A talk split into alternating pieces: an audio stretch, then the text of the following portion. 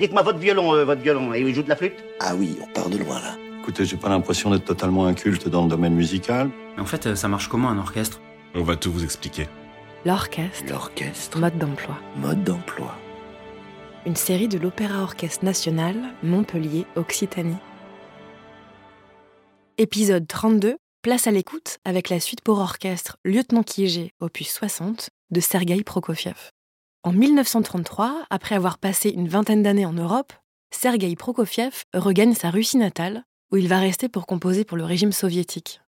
C'est pendant cette période qu'il éprouve un regain d'intérêt pour le folklore russe et compose une grande partie de ses chefs-d'œuvre, notamment ses ballets Roméo et Juliette et Cendrillon, sa symphonie numéro 5, son concerto pour violoncelle. Mais sa suite pour orchestre, le lieutenant Kijé, a quelque chose d'unique. C'est l'occasion pour Prokofiev de composer pour la première fois pour le cinéma. Le réalisateur Fein Zimmer lui a en effet commandé une partition pour son adaptation sur grand écran d'une nouvelle de l'auteur Tignanov. Alors, l'histoire, c'est celle d'un gros quiproquo administratif dans l'entourage proche de l'ancien empereur de toutes les Russies, Paul Ier.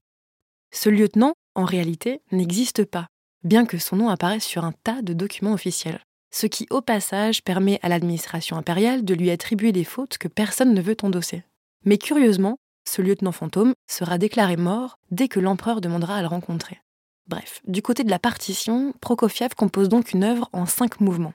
La naissance de Kijé, Romance, le mariage de Kijé, Troïka et l'enterrement de Kijé. Ces cinq mouvements alternent des registres solennels et comiques, convoquent des styles très différents, des procédés d'écriture innovants et empruntent plus d'une fois leur thème aux chansons russes. Voici donc Romance, un extrait de cette suite orchestrale, interprétée par l'Orchestre national de Montpellier, sous la direction de Michael Schoenwant. C'était en février 2018, à l'occasion du concert bien nommé Paris-Moscou.